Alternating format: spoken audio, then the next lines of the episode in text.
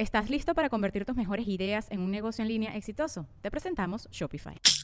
Tal vez no lo sabías, pero nuestro podcast More Than Mamis es un negocio. Y lo comenzamos, por supuesto, para desahogarnos y hablar sobre la maternidad, no para convertirnos en expertas de ventas y del e-commerce. Así que sí, necesitábamos ayuda para vender nuestro merch y poner en marcha nuestra tienda. Por eso estamos tan contentas de usar Shopify. Regístrate con tan solo un dólar por mes en shopify.com barra sonoro, todo en minúsculas. Ve a shopify.com barra sonoro para llevar tu negocio al siguiente nivel. Shopify.com barra sonoro. With everyone fighting for attention, how can your business stand out and connect with customers?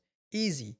Get Constant Contact. Constant Contact's award winning marketing platform has helped millions of small businesses stand out, stay top of mind, and see big results fast. Constant Contact makes it easy to promote your business with powerful tools like email and SMS marketing, social media posting, and even events management. With Constant Contact, you'll reach new audiences grow your customer list, and communicate more effectively to sell more, raise more, and fast track growth. Don't know much about marketing? No sweat. Constant Contact's writing assistant tools and automation features help you say the right thing at the right time every time. Plus, you can send with confidence, knowing your emails are actually reaching your customers thanks to Constant Contact's best in class 97% deliverability rate. I'm a small business owner, and I believe that this is a great tool for other small business owners. In small businesses, you need to create a team. And if you're starting by yourself, Constant Contact can be the team that you need. Tackle any challenge with Constant Contact's expert live customer support. Plus, everything's backed by the 30 day money back guarantee. So get going and start growing your business today with a free trial at constantcontact.com. Just go to constantcontact.com right now. Constant Contact, helping the small stand tall. ConstantContact.com. Sonoro. Antes de comenzar este episodio, me gustaría agradecerle al maestro Jeffrey Torkington de Tepozcuencos, Coyoacán, por ser el patrocinador oficial de Sabiduría Psicodélica. No sé si ustedes sepan, pero en este último año calculamos que más de 200 carnalians ya han experimentado los fines de semana de 20 horas en los que no solo aprenden del uso de los cuencos, sino que profundizan muchísimo en su sanación y en su corazón. Pero también a través de esta experiencia ya están usando los cuencos en su vida cotidiana.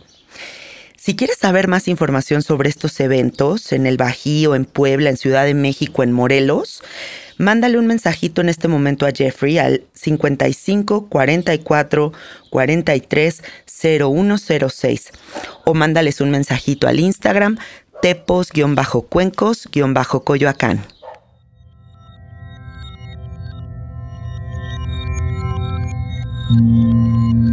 Estás escuchando Sabiduría Psicodélica por Janina Tomasini. Hola, hola amiguitos, ¿cómo están? Bienvenidos a Sabiduría Psicodélica. Este es el episodio 202. Gracias por estar aquí, gracias por darte el tiempo. Te prometo que esta conversación va a expandir tu mente, va a traer cosas muy positivas a tu vida, así que presta mucha atención. Yo estoy muy contenta porque hoy tengo la oportunidad de conversar con dos personas que su filosofía de vida es la naturaleza, es el amor, es estar en, en armonía, eh, aman los jugos, aman el bosque. Los conocí hace mucho tiempo cuando fui a fumar sapo a su casa y jamás me imaginé que nos volveríamos a encontrar aquí, ahora en mi casa, grabando sabiduría psicodélica. Y siempre ustedes me parecieron una familia muy interesante, muy hermosa. Eh, una familia que, es, que se abre a compartir la medicina del sapito, eh, que comparten cosas tan bellas. Bueno, a mí se me hacen dignos de que abran ahorita todas estas sabidurías que tienen, tienen, y las compartan con toda la gente que nos escucha. Muchas gracias por darse el tiempo. Santiago Pando y Tiza Pando, ¿cómo están? Hola, mucho gusto. Hola, mucho gusto. Estamos contentos de estar aquí. Qué buena onda, gracias. Pues bueno, quiero que sepan que ayer me dormí a las 2 de la mañana viendo dos documentales muy bellos que hicieron ustedes dos. Uno sobre Quetzalcoatl y el maíz y otro sobre el poder del bosque. Así lo describiría yo, ¿no? Eh, dos temas que me volaron la cabeza porque por un lado traigo una fascinación con el bosque eh, muy fuerte y entonces fue como si en ese documental se congregara todo esto que he venido sintiendo, pero le dieron forma y hasta ciencia. Y por otro lado, este documental de Quetzalcoatl y del maíz que despertó un inmenso coraje dentro de mí porque dije, ¿por qué siendo mexicana no he tenido acceso a esta información? Así que cuéntenle un poquito a la gente de, esta, de esto que están haciendo tan hermoso. documental del bosque, que todavía no se ha estrenado, se va a estrenar este año, eh, tiene que ver con nuestra experiencia de haber vivido, bueno, llevamos ya este año, cumplimos 22 años de vivir en el bosque del desierto de los leones y luego hemos caminado desde entonces. Entonces, eh, al principio estábamos como un poco este, desfasados, pero con la vida y con el tiempo y con el caminar hemos aprendido todo lo que te da el bosque. ¿no? Y, y al final para nosotros es nuestra medicina diaria. Eh, mucha gente le dice los baños de bosque, eh, nosotros les decimos las escapadas. Eh, y realmente eh, en el momento que tú te empiezas a conectar con el bosque te das cuenta de la maravillosa medicina que no tiene efectos secundarios y que la adquieres de manera natural. Entonces para nosotros eso es lo más importante al, al, al, sentirte integrado en el bosque, conectarte con el bosque, es, te cambia la vida totalmente. Sí, lo creo. Sí, sí. Bueno, la, el bosque sana, así se llama la película, eh, nos llevó a la siguiente película. Cada documental, para nosotros los documentales son simplemente eh, tratar de entender los procesos en los cuales estamos. ¿no? Y la otra película, el otro documental se llama Anáhuac, la civilización del maíz y de Quetzalcoatl. Y le damos voces a muchos abuelos y abuelas de pueblos originarios y algunos que vienen de lo civil, pero que también entraron a esa, digamos, a ese conocimiento o a esa, a esa conexión con esa sabiduría. Y yo diría que es una película que no hubiera podido salir en otro momento más que en este que estamos viviendo. Primero porque eh, contiene esa sabiduría que resguardan los pueblos originarios. Entiendes el para qué la resguardaron, por qué hicieron posible la resistencia de 500 años guardando algo, ¿no? Y ese, ese tesoro que tenemos al acceso, tenemos acceso hoy en día, eh, nos podría cambiar la mirada sobre lo que somos como colectivo, como nación, como país, como esto que llamamos mexicana, mexicano, ¿no? Eh, porque nos, nos daría una pista de la grandeza que contiene esta tierra. Si Anáhuac existió, si Quetzalcoatl existió, si el maíz como deidad se siembra en esta tierra y nos lo entregan en esta tierra, es porque esta tierra es, que nos rodea es la que contiene esa sabiduría. No es los pueblos, no es las eh, ideologías, no son las culturas. Antes de eso está una tierra, un, un entorno natural que contiene esa sabiduría. Y la sabiduría que contiene Anáhuac es eh, tan profunda y tan poderosa que se pudo resguardar la noche oscura de 500 años y resurge por todos lados, porque es muy claro que resurgió.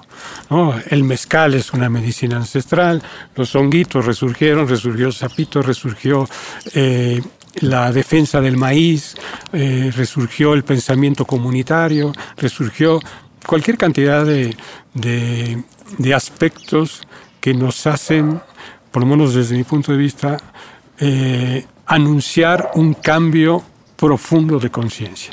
Pero ese cambio de profundo de conciencia no es algo que vamos a inventar o que, o que nos va a llegar del futuro.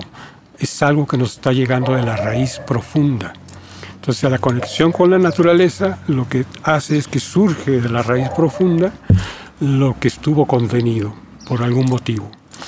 Y este es el gran momento que estamos viviendo y este gran momento se da en pues, la cantidad de, de personas en muchos lados del mundo, pero México, bueno, es, yo diría que es como ahorita como la cuna del planeta. Yo también. Que están tratando de encontrar, eh, de encontrarse a través de experiencias psicodélicas de todo tipo, experiencias este, con ayunos, experiencias con, con, visitas al bosque, experiencias con... Hay muchas maneras de hacerlo, pero hay una necesidad brutal, porque estamos ya en ese cambio de, de, era, de conciencia.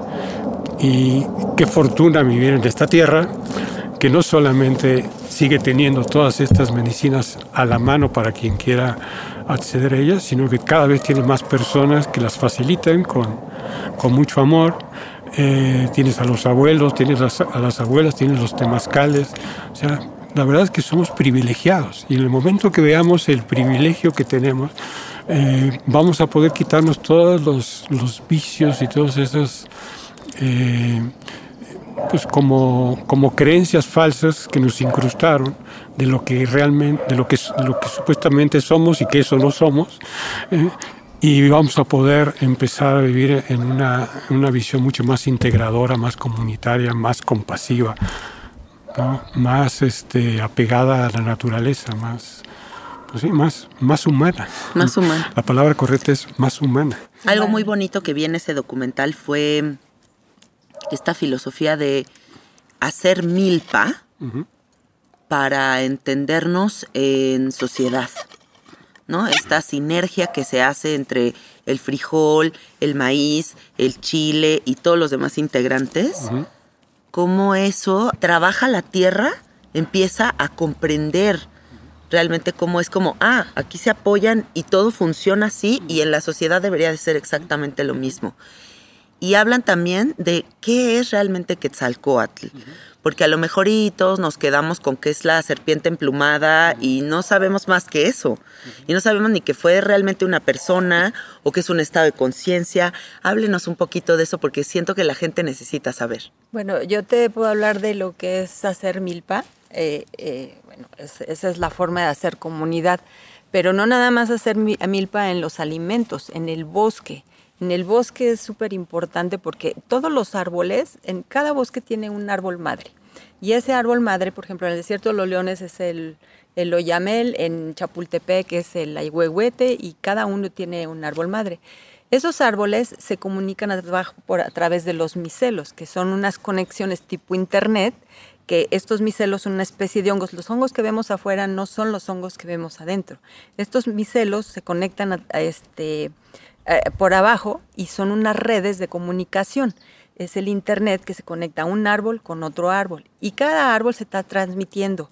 Muchas veces, la mayor parte de las veces es abajo de la tierra, pero también puede ser a través de las, de las eh, hojas o de las ramas. Estos árboles, al transmitirse, y por ejemplo llega una plaga, eh, producen algún aceite esencial para eh, sacar a la plaga y se van avisando entre ellos a través de los micelos. O lo que hacen es que atraen un olor, producen un olor y atraen a los animalitos o a, los animalitos que pueden acabar con esa plaga. Entonces, los árboles realmente sienten y están vivos. Entonces, al estarse comunicados y cuando un entorno es armónico, eh, logran entrar en convivencia y en comunidad. Entonces, cuando vemos, por ejemplo, un árbol en un camellón, solo por eso está triste, porque no tiene con quién comunicarse. Y eso debería de ser eh, eh, este, llevado a la sociedad. O sea, si no nos ayudamos entre unos y otros, no podemos hacer una comunidad sana. Y para la gente que no sepa ni qué es la palabra milpa, ¿no? que nos escuche y dice, ¿de qué están hablando? Milpa es eh, en el país que vivimos y yo diría en la región del planeta en el que estamos, porque abarca prácticamente toda Latinoamérica, buena parte, eh, la semilla que nos, nos funda es la semilla del maíz. Que esa semilla es después de un largo proceso en que los seres humanos hicieron un culto a la tierra. La palabra, la palabra culto, ser culto, viene de cultivar la tierra. Mm, por eso cuando cultivas la tierra, por eso los campesinos son sabios, sin haber leído un libro. Claro. Eh, ellos al aprender a hacer el culto a la tierra, la tierra les empezaba a dar conocimiento y les empezaba a expandir la conciencia. Entonces, cuando reciben la semilla del maíz, tenían ya la conciencia de que el maíz por sí solo no puede vivir, o que no era la mejor forma de, sacarle el provecho a esa deidad, porque para ellos era una deidad. Se las entregó la divinidad y, y desde ese punto de vista siempre lo vieron. Por eso le hacían culto, le hacían ceremonia, le hacían despacho, le hacían este, eh, pagamentos, como se, se le pueda decir. Ese principio de hacer milpa, donde unas plantas se ayudan a unas a otras y se potencializan, lo llevaron a construir las comunidades. El maíz, gracias al maíz, dejan de ser sedentarios, nómadas para hacerse sedentarios, empieza la cultura, eh, empieza la cultura, empieza la civilización, y todo se da alrededor de ese principio de la milpa. La familia y la milpa eran lo mismo. Como cuidabas a la familia, cuidabas a tu familia. Entonces, esa interrelación era clarísimo que si había un problema en la familia se iba a poner en la milpa y viceversa. Entonces, tenían constantemente un espejo en la, en la naturaleza que les permitía ser cada vez más expansivos. Lo que se logró en la civilización de Anáhuac, eh, y quizá por ello la consideran como pues, la, la única civilización que, que- que inventó su propio alimento, pues nada más con eso hablas del nivel de conciencia que tenían, Imagínate. era porque se apropiaron de mayor cantidad de naturaleza. Fueron tan expansivos que pudieron apropiarse de mucha naturaleza, mucho más que lo que pasaba en Europa en, en ese momento, en otros lados. Eso les permitió encontrar a las medicinas, porque ¿cómo llegaste a la ayahuasca? Pues antes tuvo que haber un- un- una expansión de conciencia. ¿Cómo llegaste a la molécula del sapo? O sea, eso es lo más complicado, ¿no? Pues tuvo que haber una expansión de conciencia. ¿Y Sí. eso quién se lo da? La propia naturaleza que te dice, mira, si tú abres más los ojos, te voy a enseñar más. Sí, Pero para eso me empiezas tienes que dar más, porque esto es un juego de, de i- de- de ida y vuelta.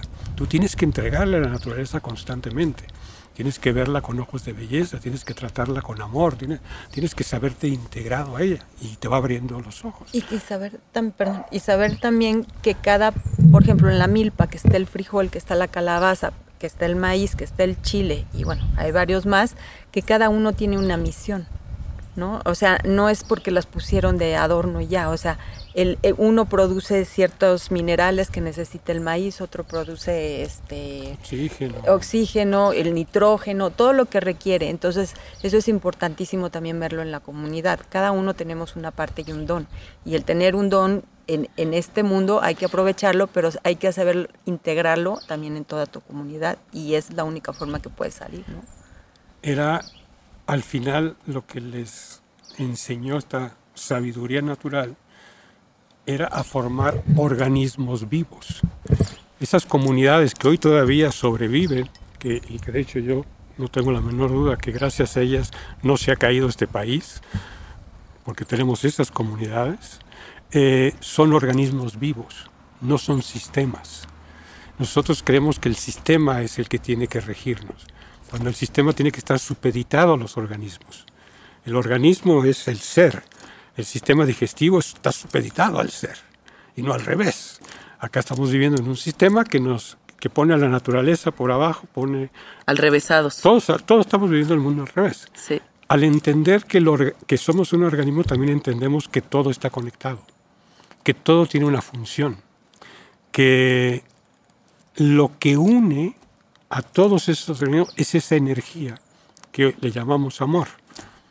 Es lo que une. Al sistema lo une el miedo.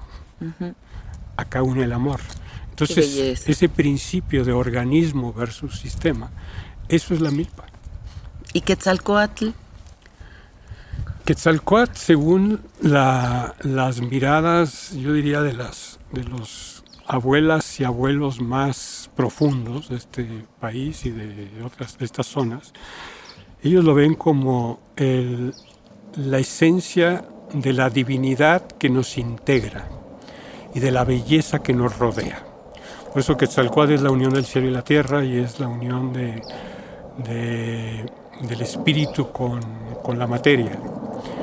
Es, es, lo, que, lo más sublime a lo cual podemos acceder, eso es Quetzalcoatl, pero también es la naturaleza que te, que te rodea. Y al tener esa, digamos, esa perspectiva y toda una comunidad la tiene, pues evidentemente es, una, es un proceso de ascensión constante, de expansión constante y de, eh, profundizar cada vez más en este misterio que yo creo que no tiene fondo y que es eterno y, y Quetzalcóatl para mí también tiene que ver con esa aspiración constante a ser mejores en todos los sentidos y que la belleza, belleza prevalezca, que el amor prevalezca, que la integridad prevalezca, que la integración prevalezca, que la compasión. Eso es Quetzalcóatl. Quetzalcóatl es lo, lo que para otras civilizaciones sería eh, Jesús el Cristo o Buda o cada Krishna, cada uno tiene su, digamos, su avatar. Sí. Y ese avatar que existía antes, de repente se encarna en un ser humano para que pueda, digamos, que plantarse y irradiarse. Hoy todavía hablamos de Jesús y vivió hace dos mil años. Bueno, pues nuestros pueblos eh, originarios siguen viviendo en Quetzalcoatl y han, ha venido muchos seres humanos a hacer Quetzalcoatl. El último fue hace mil años, este Topilzi, del cual hablamos en la película. Y cuando uno se quita ese punto ciego que nos inventaron a raíz de la conquista, o eso que llaman conquista, y que nos inventan un pasado terrible y unos, éramos unos salvajes y, unos, y nos vinieron a traer la buena nueva y gracias a ellos nos salvamos pues por eso estamos como estamos. Sí. Porque hay un punto ciego que desconocemos y que si simplemente lo dejáramos entrar a nuestra visión, nuestra, nuestra conciencia de lo que somos y de lo que podemos ser principalmente, se expandiría brutalmente. Y luego también en el documental dicen que como que no hay un tiempo lineal, ¿no? O sea, uh -huh. que es como, no es como pasado, presente, futuro, pero sí hay que entender el pasado para poder vivir en congruencia en el presente. Claro. Y entonces tener este punto ciego siendo mexicanos me parece gravísimo. Principalmente porque para la, los, las, las, culturas de la náhuac, uno de los principales ritos que se hacían y que se siguen haciendo, y que es el culto a los ancestros, y que curiosamente resurge ahora con el Día de Muertos, por dos películas extranjeras sí. y que gracias a eso, digamos que el planeta entero empieza a ver algo eh, que antes se veía como, como, como que, que, le rinden culto a la muerte, están todos locos. No, no le están rindiendo culto a la muerte, le están honrando a los ancestros. Somos gracias a los ancestros. O sea, es una lógica mínima de elemental. Sí. Pero además los ancestros se convierten en espíritu y se convierten en memoria colectiva. O sea, el, y eso, esa memoria colectiva es la que, la que nos puede sacar a flote en momentos difíciles. Por ejemplo, un temblor en la Ciudad de México y se despierta esa memoria colectiva y todos nos ayudamos como si fuéramos hermanos y nadie se pone de acuerdo, pero todos saben lo que hay que hacer. Eso es memoria colectiva, porque sabe, antes vivíamos así. Así se construyeron nuestros, los centros ceremoniales, así se construyó toda esta civilización. ¿Cómo? Ayudándonos los unos a los otros. Era una cultura de consensos. La democracia nace en Anáhuac, pero una democracia participativa, no de izquierda, derecha, de buenos contra malos, de yo te voy a ganar y te voy a... Nada de eso. Era una democracia donde la democracia era la voz de esa comunidad y todos tienen voz en esa comunidad. Las asambleas este, de los pueblos originarios son hoy lo que se hacía hace 8 o 10 mil años. Y por eso se avanzó tanto. La importancia del consenso, ¿no? O sea, tuve una ceremonia con Alonso del Río de los cuatro altares y era como este sentarte 12 horas a escuchar a todos los demás y dije, ¿por qué no hacemos esto más seguido? Por supuesto, se te abre la... O sea, ¿por qué no recurro más a gente más grande a escuchar su filosofía? ¿Por qué no me siento con paciencia a, a embarrarme de todas estas visiones que a final de cuentas expanden mi para- conciencia? Para, los antiguos y también para los, los habitantes hoy de esos ancestros. Los abuelos y las abuelas son las personas de mayor autoridad y, y a quienes más hay que escuchar. En nuestra lógica hay que llevarlos a los asilos. Sí. Y, y guárdenlos, y pobrecitos, cuando son las personas que más te pueden entregar sabiduría. Y lo que hacen en las comuni- comunidades todavía se sigue haciendo, ¿no? Ya esta rueda en medicinas y es hacer el círculo y llegar a acuerdos. En, en- la época del rey Arturo, el rey Arturo no era una mesa larga, era la mesa redonda, eran los caballeros de la mesa redonda. No había tampoco una, un este, alguien que estuviera en la cabecera. Era, él escuchaba y se dedicaban todos a, participar hasta llegar a un acuerdo, no se paraban. Y eso sucede también en nuestras comunidades. Llegar a acuerdos en lugar de estar discutiendo, en, en lugar de querer más, en tener menos, en fregar al uno, en fregar al otro. O sea, en el momento en que entendamos el círculo, todo es el principio del fin y todo es seguir haciendo, vamos a entender que es la única forma de llegar a acuerdos, ¿no?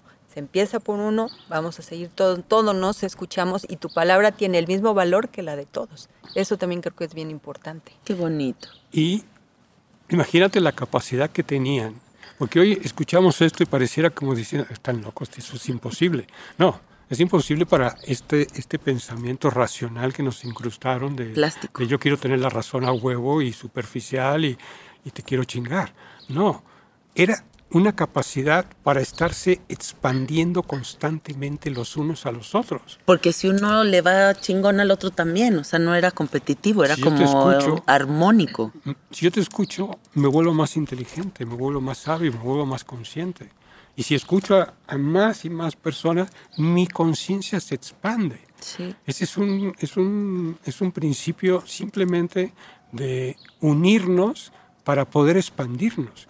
Y la otra, que es quizá la parte más complicada para, para este mundo tan polarizado y tan blanco y negro que estamos viviendo ahorita, donde el hecho de comprender que cada persona, todos tienen algo importante que decir y que hacer, y son valiosísimos, valiosísimos. Por eso hay que escuchar hasta lo más absurdo, porque eso más absurdo resulta no ser tan absurdo. Encontrar belleza en todos. En la, en la época del último Quetzalcóatl, hace mil años, eh, lo que él más quería es, era embellecer el lugar. Y entonces él le daba la misma importancia al campesino que procuraba el mejor alimento para que todos estuvieran bien alimentados, como el mejor artesano, el mejor orfebre, el mejor, este, la mejor partera. O sea, al final cada quien era importantísimo en su trabajo y el mejor era el que trataba de embellecer y él le daba la misma importancia a todos, ¿no? Creo que eso también era bien bonito. La belleza, la belleza nos cura, nos sana. Por eso la naturaleza es tan bella. Por eso los animales son tan bellos. Por eso los seres humanos, cuando los, te quitas los prejuicios, son tan bellos. Son hermosísimos. A donde voltees, la gente es bella. Es, es, es, es como volverte a integrar al principio creador que es el, el truco es crear belleza, crear vida, crear, eh, crear es- espacios donde, donde podamos sentirnos que estamos alimen- alimentándonos, que me da el lugar, este lugar me nutre, me nutre en todos los sentidos. Vas a un centro comercial y solamente te quita, te quita, te quita, no te nutre nada. Hasta te te llenas de ansiedad. No, no, todo es este, feo, es feo parejo. Sí. Y- Nadie se voltea a ver a los ojos, nadie, O sea, no hay contacto entre la gente, todo es mecánico, es el sistema, no hay nada vivo. es sistémico, es totalmente, estamos programados para eso porque, porque así nos dijeron que tenía que ser, pero no es cierto. Pero no les pasa que a mí, por ejemplo, me emociona mucho ver que todos los que andamos despertando nos andamos reconociendo. Sí, claro. ¿No? O sea, como que Siempre es como, sucede. hola.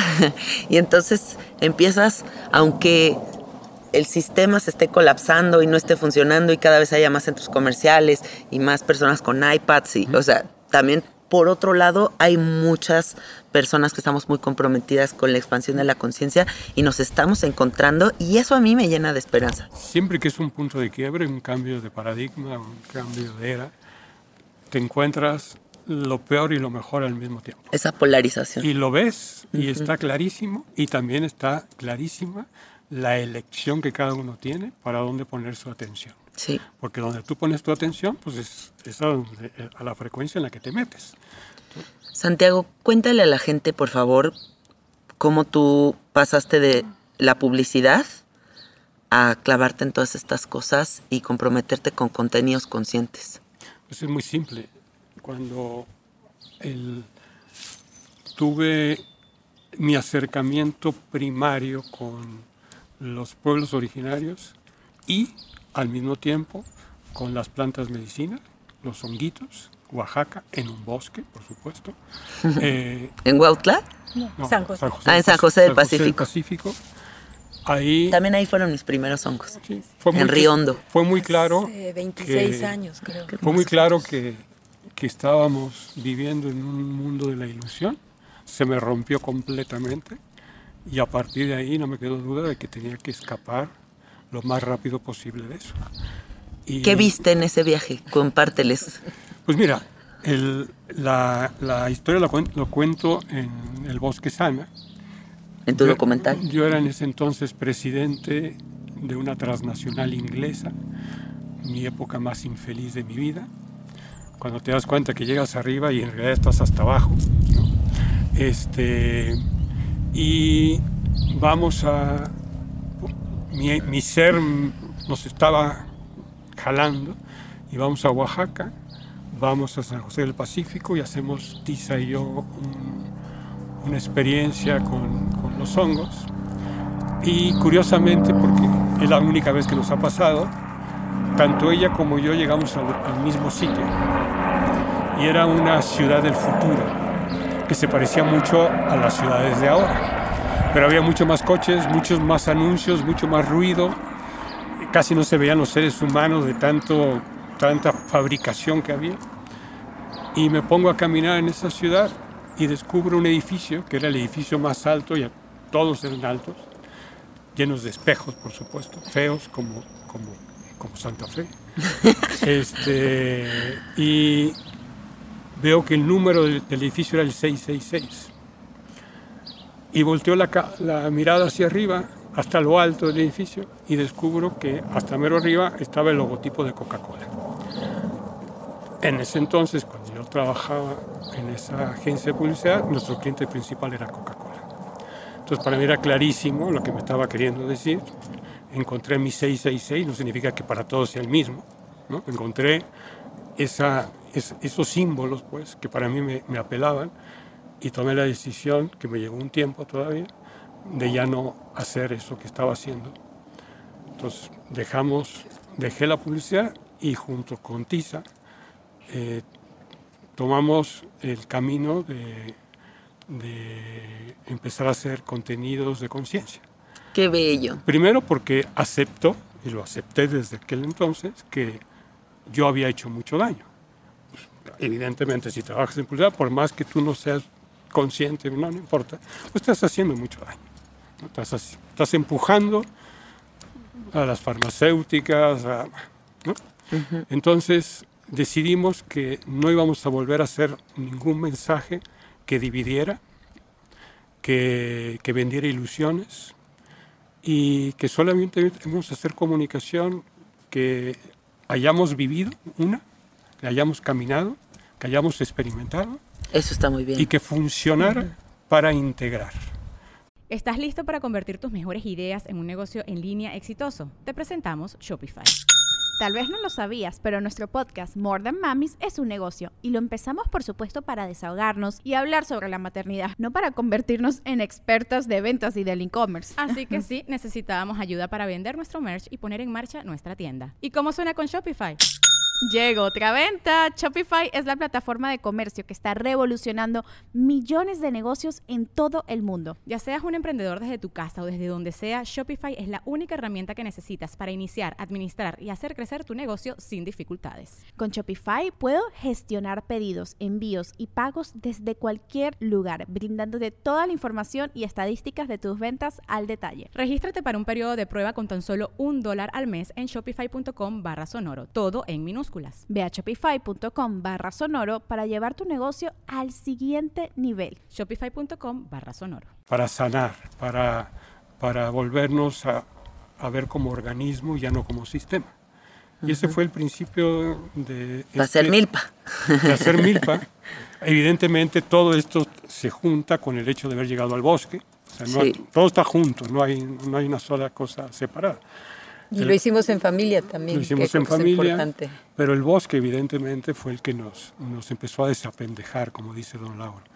¿no? Nos empezó a limpiar la mirada, nos empezó a, a bajar el ritmo, a salirnos del apresuramiento para entrar en el detenimiento y poder empezar a observar lo que antes juzgábamos, que es muy distinto. Y eso pues... Te no- cambia la vida, pero Cambiamos todo. la alimentación. Cambiamos la alimentación. Nos- nos Cuéntanos de eso, Tisa, porfa. Eh, de tus grandes medicinas de la vida. Bueno, bueno, este, eh, hace 11 años, bueno, la, lo- la primera jugoterapia que hicimos fue hace 21 años con un amigo chamán que ya trascendió, Chalito, pero no entendíamos nada todavía.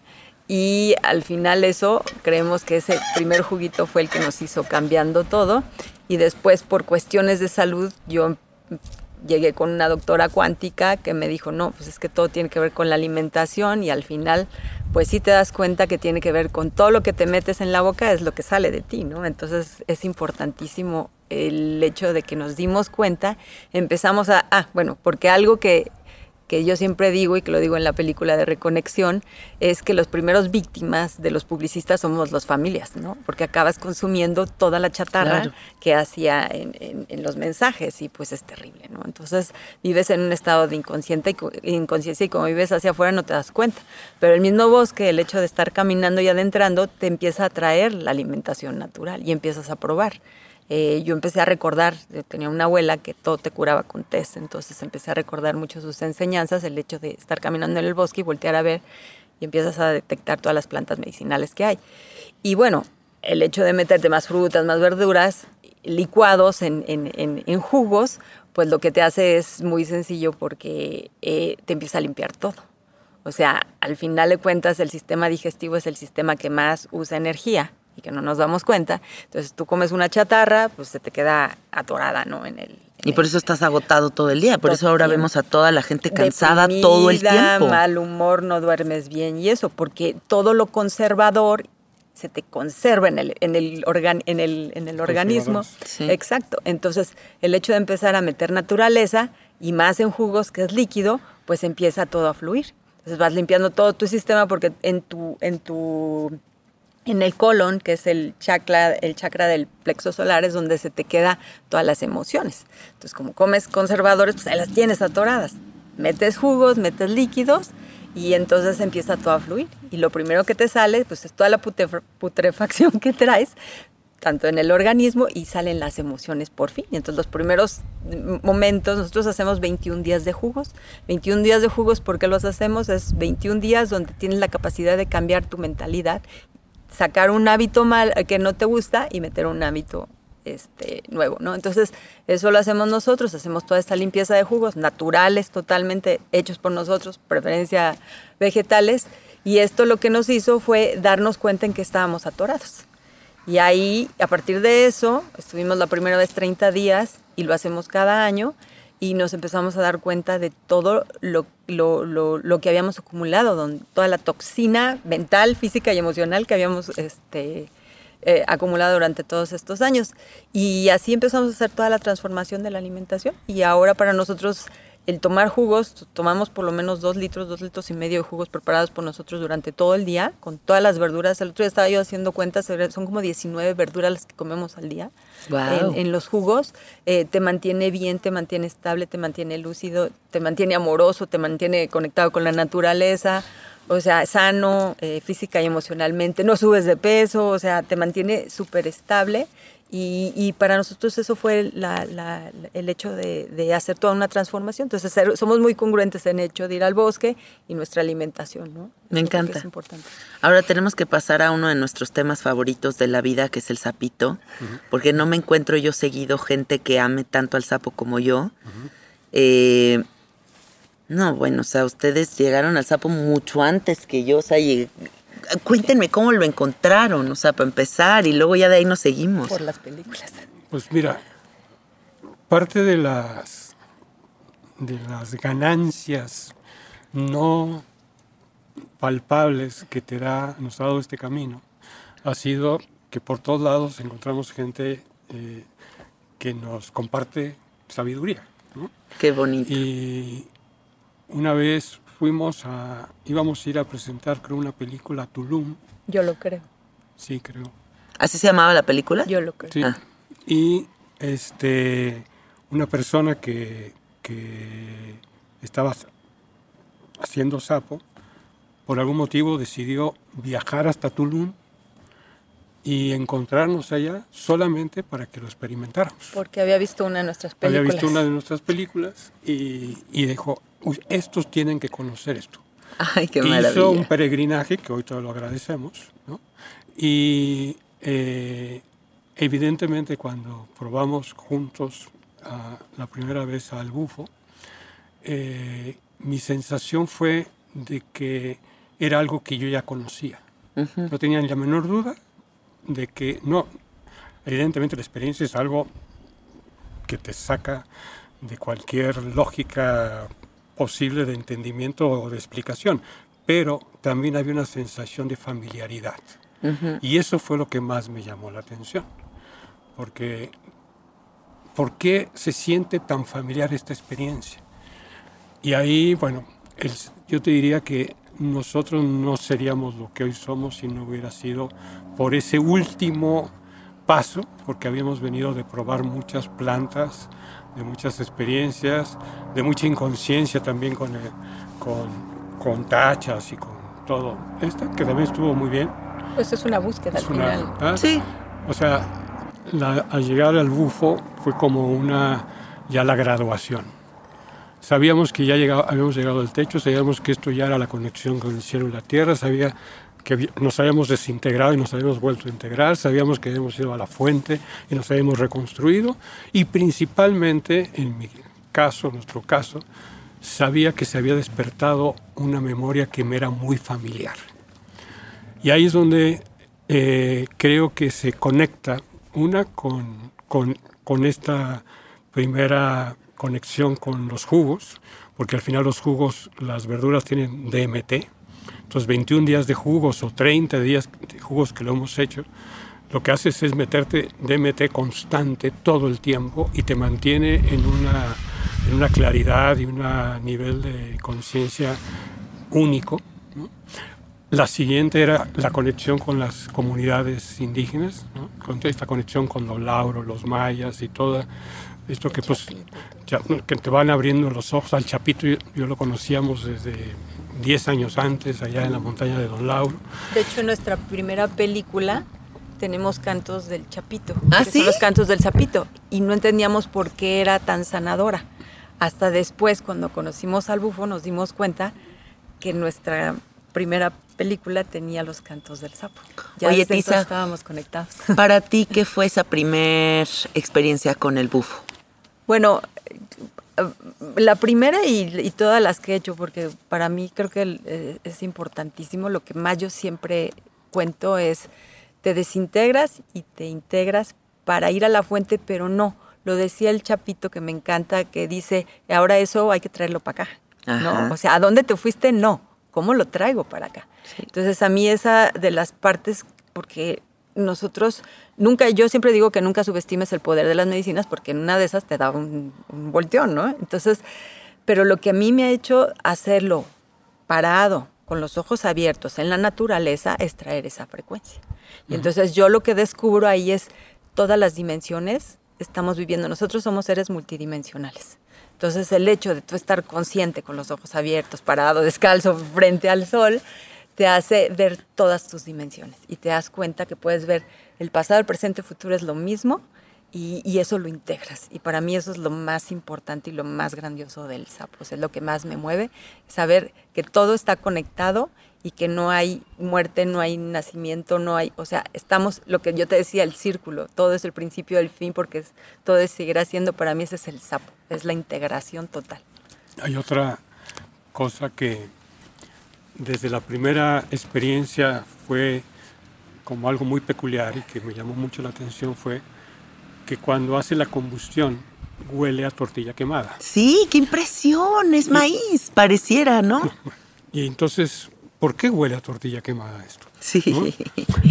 Después, con el tiempo, una vez reunidos con don Lauro en nuestra casa, nos reveló que para ellos el maíz, Quetzalcoatl y eh, el bufo son exactamente lo mismo. Son, son, la, son la misma deidad expresándose de formas distintas, pero están perfectamente unidas y hermanadas. Guau. Cuando hicimos la película de, de Anáhuac, que no hubiéramos podido hacerla, no hubiera tenido la capacidad mínima de comprenderla si no hubiera pasado por, por las experiencias de- del sapo, eh, me di cuenta de que es cierto, el maíz es la misma conciencia que la que contiene el sapo y que, la, y que esa conciencia, eso es Quetzalcóatl. Y esa conciencia es lo más, es nuestra semilla. Somos producto de esa semilla. Entonces, solamente tratar de, de valorar eso haría que entendiéramos el momento histórico que estamos viviendo y, la, y por qué, de alguna manera, a pesar de todos nuestros problemas, curiosamente el planeta empieza a voltear cada vez más hacia acá. Y no solamente a voltear, en el- sino que a tratar de encontrar respuestas aquí. Y vienen y viajan a México por una experiencia. Yo conozco muchísimos extranjeros que han venido solo para probar el sapo. Aquí los recibo. O sea, impresionante. y hacen un peregrinaje Sí. que es, ¿qué los llama? ¿Qué los jala? ¿Qué es esto? Y qué locochón también, o sea, que no haya ese sapo en ningún otro lugar. O sea, a mí siempre me vuela mucho la cabeza el ser mexicana. O sea, como No que sí digo, pues, wow, no sé si tenía que sepas, nacer aquí. Yo vi un libro tuyo ahí, que lo tengo yo, y en ese libro... que ¿De Alex la- Gray o qué? No, el de las plantas que está Ah. arriba del de Spooky. Ah, sí, sí. Este, me fijo mucho. en ese libro di- habla de que México, eh, en el espacio, en el territorio que hoy conocemos en México, está el 70% de las plantas medicina. Y, to- y ese libro todavía no habla del sapo.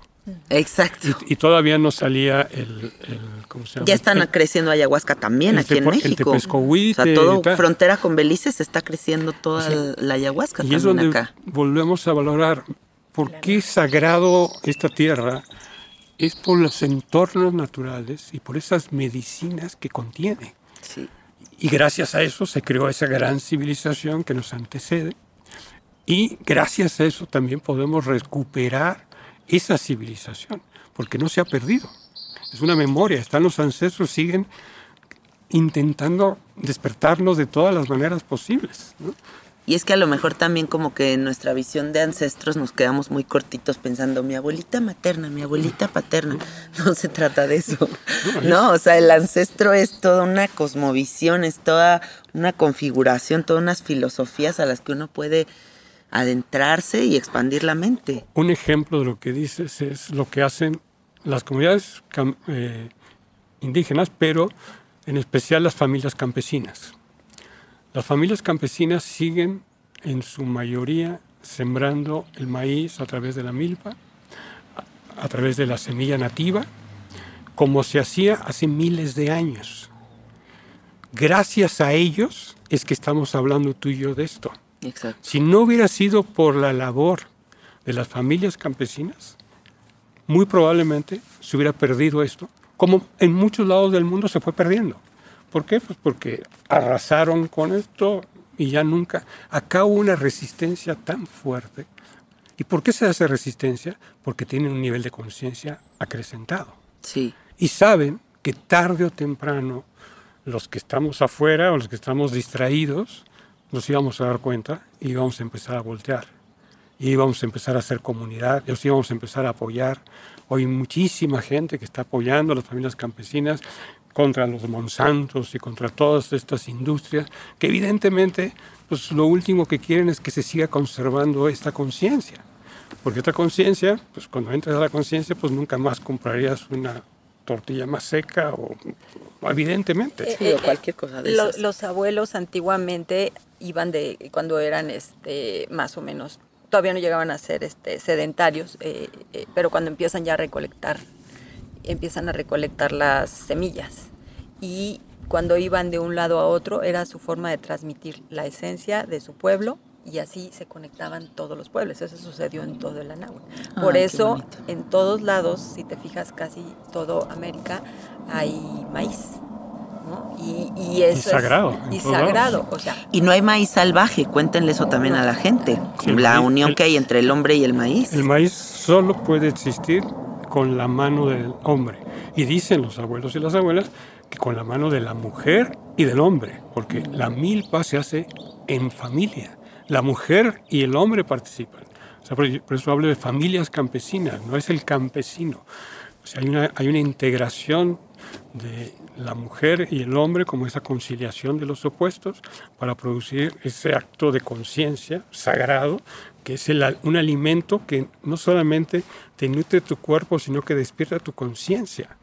Imaginemos solamente esa, esa- ese tamaño de pensamiento y que eran conscientes, bueno, son conscientes al 100%, por eso lo siguen defendiendo, por eso siguen haciendo las cosas de manera difícil, como según la industria, ¿no? Oye, podrías ganar más haciendo esto, sí, pero yo no quiero ganar más, yo quiero seguir haciendo esto porque esto me da conciencia y porque esto es la manera que le doy tributo a uno, a los ancestros, y dos, culto a la tierra. y, y sigo siendo culto, oculta. O sea, ser cultos no es leer libros, ser cultos no es llenarte de información, ser cultos es tener contacto directo con la tierra, de- con el cultivo. Estoy muy de acuerdo. Y fíjate también que qué bonito esto, ¿no? Porque el sapo, o sea, el maíz, la sabiduría y toda la, la- todo lo que trae es, viene de la tierra. Y el sapo es un animal que vive Hiberna. hiberna todo el año, solo sale dos meses alimentarse y aparearse en la época de lluvias. Nos trae Y todas esas frecuencias underground. Exacto, entonces de ahí viene todo, eh, también la sabiduría del sapo, que está conectado en nuestra tierra. No se puede dar, es un animal endémico, no puede darse en otros lados. Entonces trae la conexión de nuestra tierra. Ay, qué hermoso. Y, y otra cosa que trae el sapo, por su misma naturaleza, es, tiene una voracidad cuando sale, tanto para parearse como para comer. Tiene que comer para todo el año. Imagínate. Sí. Entonces, cuando tú haces la experiencia de la medicina, el sapo llega vorazmente a sacarte lo que no es. Por eso es tan voraz, por eso es tan contundente, por eso es tan impactante, por eso es tan choqueante para muchas personas. Por eso Por es- tiene esa velocidad y esa fuerza. tiene- es la velocidad luz. Sí, O sea, ahí entiende, ¿qué es la velocidad luz? Prueba el sapo. Exacto. Y claro que también tiene ese poder removedor que yo no tengo duda que cualquier persona que lo experimente puede llegar a decir es un antes y un después en mi vida. Sí. Es absolutamente removedor. Pero también me gustaría aquí agregar una cosa muy interesante que yo he ido observando en estos años de tener a la gente enfrente de mí en la experiencia, que es que el, el sapo es tan inteligente, es tan sofisticado, que se le va a revelar a quien esté listo para apreciar Claro. esa inteligencia. Y es muy impactante quien regresa y me dice, ¿me quedé dormido? O sea, que, que no, hace cuenta que se les borró el cassette hacia el 100. Y de verdad no hay ni una transformación, ni una revelación de absolutamente nada, porque hasta la medicina selecciona. Puede ser, sí. O sea, tal vez no es el momento, o sea, tal Pues, vez en otro sí. momento de su vida sí, pero en ese, en ese momento no. Y a quien se le revela y, y le agarra la onda, puta, le cambia la dimensión forever. Pero esa persona ya tiene Integrada. integrada esa sabiduría. que no cual- puedes reconocer algo que no que sabes cual- que existe. En cualquier momento va a volver a aflorar. Porque es muy inteligente. Estoy de acuerdo contigo. Súper inteligente. Es súper inteligente. Y, y también porque eso cree la gente, ¿no? O sea, dicen, ay, lo que, lo que te decía de, de, de- de- de mi hijo, ¿no? Que, que le decía el chamán, sí, ¿cuántos has, pues, has hecho y no has entendido nada? Yo creo que también creer que las medicinas hacen todo por ti, estás muy equivocado. El las error. medicinas te enseñan un camino y te abren toda esta conciencia y todo esta, este cosmos, yo diría, o esta, este universo, más sin embargo el trabajito hay que hacerlo diario. El trabajito hay que hacerlo diario, es como el maíz, o sea, el maíz no ya lo sembré, lo aventé, no, por eso no se da el maíz así. Al, al maíz hay que sembrarlo, regarlo, moverle la tierra, Hablarle, eh, este, o sea, rezarle. eh, rezarle, todo eso, y todo eso conlleva también en las plantas medicinales y en la alimentación también, o sea, ay sí ya, este, a mí me dicen que te hace un jugo, eh, este, ya, me tomé un jugo, ya me curé, pues no, no te va a curar, o sea, tienes que hacer todo un cambio de, de vida, ¿no? Y de alimentación. Entonces, yo creo que al final todas las plantas, y, y el sapo lo incluyo, eh, toda la medicina tiene que hacer, tú tienes que hacer el trabajo. Ellas solo te muestran el camino, mas sin embargo el trabajo es personal y es individual y hay que hacerlo y se hace día con día y constantemente. ¿no? Creo que es A mí me gustaría compartir tres cosas que yo siento siempre que estoy en presencia del sapo.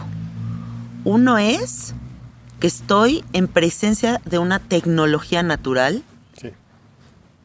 o sea, más allá de mi voluntad, más allá de mi conciencia, más allá de que si soy anino o no, o sea, yo estoy en presencia de una tecnología muy sofisticada que me está reconfigurando. Y entonces lo que tengo que hacer es dejarla trabajar. La otra es una que aún en ese descontrol y en ese desconocimiento familiar, o sea, porque es descontrol y desconocimiento pero al mismo tiempo es familiar, estoy sostenida en amor, en un amor muy profundo que me queda claro que es como esto es una analogía de la vida misma, porque aquí también estoy en ese descontrol y en ese desconocimiento y estoy sostenida por el amor de la naturaleza y de Dios. Y la otra es que siempre procuro que esa línea de separación tan profunda que se marca entre el ego y la conciencia me permita observarme ya en la realidad cuando está operando justo a la parte egocéntrica y tratar de ir prefiriendo en medida de lo posible la parte consciente y el eguito irlo haciendo así como Totalmente. a un ladito para poder ya vivir en ese estado de expansión, ¿no? O sea, eso es lo que procuro, como que ya me cacho. Y entonces ya cuando tú te cachas ya no te puedes hacer güey a ti mismo, ¿no? O sea, creo que dices, güey, estás otra vez. Entonces ahí vas corrigiendo. Entonces por eso se me hace, y siempre se me ha hecho la tecnología más hermosa del universo, ¿no? Siempre mi medicina favorita para mí siempre va a ser el sapo. Eh, Sí, y me gustaría que le compartan a la gente su boda en sapo. Por favor, cuenten esa experiencia tan hermosa. Bueno, na- eh, íbamos a cumplir 33 años. nosotros, nuestra... Simbólico. Simbólico porque nosotros, nos, nuestro deporte favorito es casarnos. Llevamos siete, siete u ocho veces que nos hemos casado por todo. Ah, qué Todo lo que se nos bonito. presenta. Ceremonias. Ceremonia significa ponerle atención. Y entonces nosotros sí le ponemos cada determinado tiempo, no cada determinado, siempre tratamos de ponerle atención a nuestra relación. Tenemos 41 años juntos, pero lo hacemos este, por, por, pues para honrar, ¿no? Y para seguir haciendo los acuerdos entre las almas de que sí queremos seguir juntos. Creo que eso es bien importante. Entonces fue en la noche, nu- esa, en esa vez nunca habíamos cumplido, este, digo, nunca habíamos hecho el sapo en la noche. Y fue una ceremonia muy, pues muy bonita, muy sencilla. Éramos como ocho personas y nos dieron a probar el sapo y junto con, con mi hijo también y los que quisieron probar y pues estar parado en la noche en una luna hermosa con estrellas en el bosque pues es una sensación hermosa no entonces en, ese en esa ocasión que lo hicimos que, lo hicimos en la noche eh, creo que fue como más íntima, ¿no? Más consciente, mucho silencio y fue muy bonita. O sea, no, no, no, no podría describir más que fue, fue hacia adentro, ¿no? La, la experiencia, aunque estábamos presentes, parados con los ojos abiertos, recibiendo y, y conscientes, ¿no? Pero fue muy interiorizada, ¿no? Entonces creo que fue bonito y para nosotros, pues el 33 es un número maestro y sagrado, ¿no? Entonces creo que, Ay, qué eso fue bello. lo, lo lindo, ¿no? Sí, no, la- sin duda para nosotros el sapo es la medicina que nos corroboró todo. Yo digo que las otras nos fueron ayudando Abrir a, caminos. a abrir caminos, a abrir este, a cambiar este, circuitos en nuestras cabezas, en nuestras visiones, nuestra atención, pero la que nos acabó de demostrar todo, sin ya nada de duda, fue el sapo. Y a raíz de eso, eh, sí siento que fuimos mucho más, eh, como tú dices, privilegiamos mucho más ya la integración que, que la separación, privilegiamos mucho más la esencia que la apariencia, privilegiamos mucho más el organismo que el sistema, eh, el alimento sano que el que no es. O sea, empezó a darnos una fuerza de voluntad eh, mayor. Y la fuerza de voluntad es la que te permite tomar estas decisiones que te cambian la vida. O sea, un cambio de hábito te puede cambiar la vida. Sí. Y puede ser muy difícil hacer ese cambio de hábito. Pero esa fuerza de voluntad que se necesita, eh, esa, mm, sin duda provino de esta conexión con, con el bufo. Y también con esta memoria, porque yo no puedo separar que a la par se despertó una memoria. Me pasó con los honguitos la primera vez, porque eran en Oaxaca, eran en un bosque, y, y que eran de esta tierra, ¿no? Y evidentemente con el sapo me, me sentí habitante consciente de la tierra de Anáhuac. Y eso es un, te da en sí mismo un poder, y no un poder eh, falso, no un poder ilusorio, sino un poder real, el poder de, de- de encaminar tu vida hacia la integración. Yo quiero, vivir, yo quiero morir sano, queremos morir sanos. Sano significa estar 100% consciente. Y otra de las cosas que rompió, sin duda, el sapo fue el miedo a la muerte. Es, Es, es uno de, las, de los miedos más añejos que traemos. ¿no? Y, y y que ni siquiera reconocemos. no, no, y es- Porque es como un mal, como un mo secreto que está ahí en la y- y sociedad lo- y, que del peor- que nadie y- habla. Y, lo peor del miedo a la muerte es que te hace la vi- vivir la vida con miedo. Entonces es absurdo en ambos lados. Si no sabes morir, no sabes vivir. Claro. Entonces, la muerte ni siquiera es eh, la trascendencia, yo llamo la trascendencia, es el momento más hermoso, tan, de hecho más hermoso que nacer, porque nacer duele, morir no duele. O sea, llegar a ese, a ese pues no sé ni cómo, a ese paraíso, a ese estado de esencia, de, de estar solamente, no, no hay nada que se le compare. Entonces, ese chip de cambiar, verla, dejar de ver la muerte como una tragedia y verla como un proceso de iluminación, pues imagínate lo que puede cambiar toda la sociedad.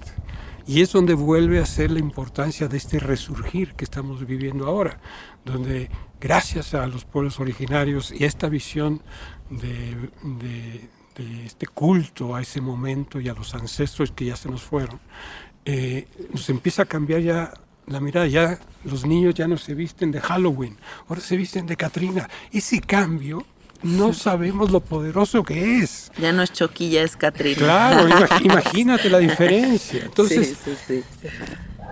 empiezas a amar la vida con una intensidad, con la misma intensidad con la que quiero morirme. Mm. Y yo, vamos a morir sanos, eso me queda clarísimo. Felices, siempre, siempre, bueno, para, siempre decimos que el día que, o sea, si cualquier cosa que llegara a pasar, nosotros nos morimos en el bosque, ya tenemos nuestro lugar donde nos van a llevar y todo.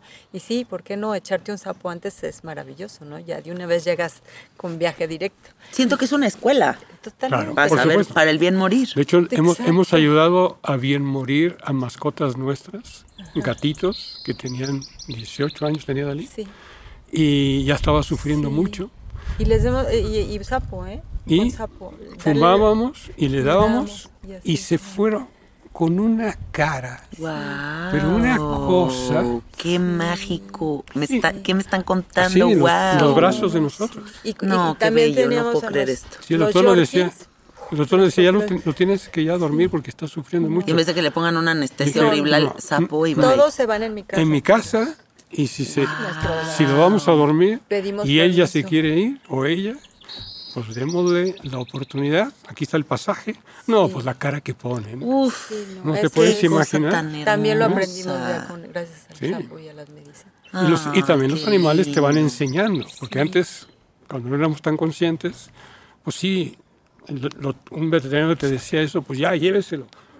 Y, y nomás de pensar eso, era una estupidez. No, es que Porque cómo va quieren- a morir solito, o Claro. sea, quiere estar con su Sí, familia. por Pero no teníamos la conciencia hace muchos años. Claro. Yo sí agradezco a las medicinas. Y otra vez, es el sapo, es los jugos, es el bosque, todo eso te va haciendo pues menos, menos egoísta, creo, inconsciente. y sanar en familia, eh, también eso es bien importante. No todo el mundo se atreve, porque yo hasta a mi mamá ya le di sapo, o sea, yo, todos mis hermanos, también a mi todos, mamá. Todos, o sea, todos los que se han atrevido de nuestra familia y bueno, nosotros, ¿no? Como familia con nuestro hijo. Todos nuestros amigos, nuestros prácticamente, amigos, ya todos. todos, ¿no? Yo no, nosotros no damos el sapo a, a gente que no conozcamos porque es mucha responsabilidad. Sí. No somos, no nos dedicamos a ser facilitadores, más sin embargo nos entregaron esa medicina, la, la cuidamos, la, la, la protegemos ¿La resguarda? y la resguardamos. Creemos que somos, nos lo dieron de resguardar, pero al final ha habido tantas experiencias también con la gente que conocemos que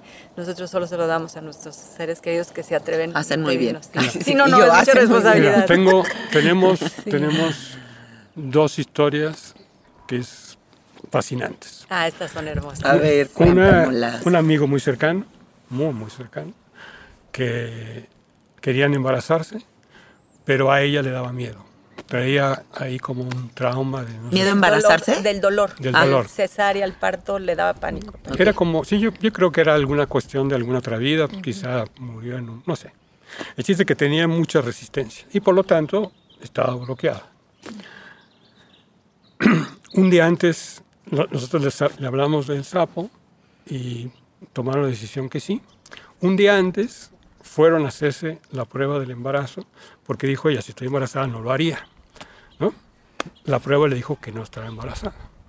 Durante la experiencia, ella empieza a vivir un parto, es su pareja al lado, como si estuvieran en, en un parto natural. ¡Qué cañón! Ella hace todo el trabajo de Y parto, le grita, ahora sí quiero tener vivido- hijos contigo. ¡Guau! todo en la experiencia. Uno o dos días después van a volver a hacerse la prueba y resultaba que estaba embarazada desde antes. No. No hubiera hecho eso, Y la preparó para ya la no preparó, tener miedo. su segundo hijo lo hizo natural. Ah, qué buena onda. Y otros, otra pareja de amigos, también ya eran de edad grande, tampoco se podían embarazar, pues les contamos esto, iban a hacer la ceremonia y hoy tienen un hijo de cinco años o seis años. Qué maravilla. Para que veas Bueno, que- no, y los que estaban a punto de divorciarse ya con las maletas, les dijimos, pues hay esta experiencia, y llegaron, y ya, o sea, tienen como 20 años casados, y así te puedo decir, ¿no? O sea, mi hermano que nunca había llorado en su vida, el día que, porque mi papá le decía que los hombres no lloran, defiende a tus hermanos, cuida a tus hermanos, no sé qué, y cuando hace la experiencia, o sea, no dejó de llorar una semana, ¿no? Entonces, el hecho de todo lo que te saca el, el sapo, o sea, y yo- mira, lo que decías hace rato del amor, ¿no? Del sapo. Al final, yo creo que todo este amor que te da el sapo es lo que traemos. Yo digo que las medicinas no te sacan nada que no traigas. O sea, entonces mucha gente dice, no, es que tengo miedo porque yo tengo un demonio, un monstruo. Le digo, mira, yo lo que he aprendido es que ese monstruo y ese demonio lo hemos creado nosotros y lo, hemos- lo hemos dejado crecer. Entonces, Y que también lo puedes súper destruir allá adentro. Exacto, pero tú lo creaste, entonces tú le diste poder y vida. Y es, entonces, en el momento en que tú lo destruyes, dices, "No, ¿cuál monstruo, no? ¿Cuál, Sí. cuál pasa? Entonces, esa parte es bien importante cuando hablabas del ego, ¿no? También nosotros hemos dejado crecer el ego y generalmente la gente que me ha tocado que que hace el sapo y le cuesta. Y yo, ay, es que tú es que Leo entra y dice, ¿por qué Y estás se aquí? Deberías de el estar aquí, ¿no? El control. controlar algo que Sí, yo, yo que no hay manera. yo siempre les digo, cuando me dicen, ¿qué hago? Ay, te encargo. Antes de la experiencia, entonces yo siempre les digo que yo lo que pido, yo les digo, mira, yo lo que pido es por esta, por esta vida y por todas mis vidas, por lo que me acuerdo y por lo que no me acuerdo, y por todas mis relaciones, obviamente, ¿no? Pero, pero muchas veces no nos acordamos y eso es lo que nos pone la resistencia, ¿no? Y es el ego de otros momentos. Entonces es soltarse y decir, me entrego a la fuente, me entrego a Dios, me entrego a la divinidad, y, y- y en ese momento, ahí sí, el sapo hace su trabajo. Ya después, pues es como un escáner y sigue trabajando, porque también no crean que ese día fue el, el final, ¿no? O Y luego ya, y carpetazo. no, ahí es donde Ahí ya tú empiezas a trabajar. La el- chamba empieza La chamba la empiezas a hacer tú, ¿no? Yo siempre le digo a la gente que viene aquí, lo que está a punto de acontecer aquí en mi casa es el 1% de todo el viaje que vas a tener con esta medicina. Sin duda. O sea, aquí vas a tener algo que tal vez ni narrativa va a tener. O sea, ni pies ni cabeza, No no es el tiempo expresar. lineal, ni es la materia, ni es los conceptos que tenemos aquí, es otro espacio. Lo que se va a traer a tu vida y lo que va a empezarse a integrar es largo, es muy largo y hay que siempre saber que las medicinas más que liberarnos de la chamba, más chamba nos dan, porque la conciencia es un compromiso. Claro. O sea, el compromiso no con la conciencia es forever.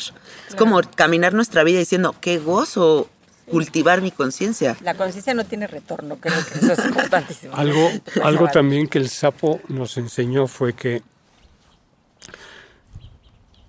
el tiempo, ¿cuánto me tardo en volver a integrarme?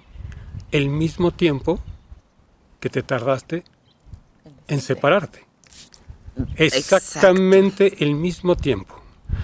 Para gente como alguien que, que- que vivió hacia afuera mucho tiempo, ¿no? la policía te hace vivir hacia afuera mucho tiempo, las industrias en general te hacen vivir hacia afuera, pues cuánto tiempo le invertiste a, a eso hacia afuera, pues ese es el tiempo de retorno. Exactamente. Y en ese tiempo de retorno, ¿cómo puedes empezar a subsanar o a revertir todo eso que se descompuso o que se desintegró o se desequilibró? Con servicio.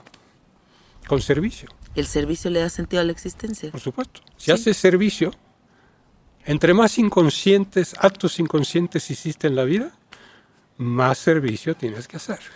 Y también, ¿sabes? Una constante que yo veo aquí es, sobre todo como en toda esta generación como millennial, como de mi edad, ¿no? Así, dicen, pues es que mira, tengo una buena chamba, estoy chido en mi familia, gano buena lana, pero algo me falta. La comodidad es bien incómoda a veces. Ah, esa es una constante, como esta frase de algo me falta. Claro. ¿Qué necesito? No tengo la menor idea, pero algo me está faltando.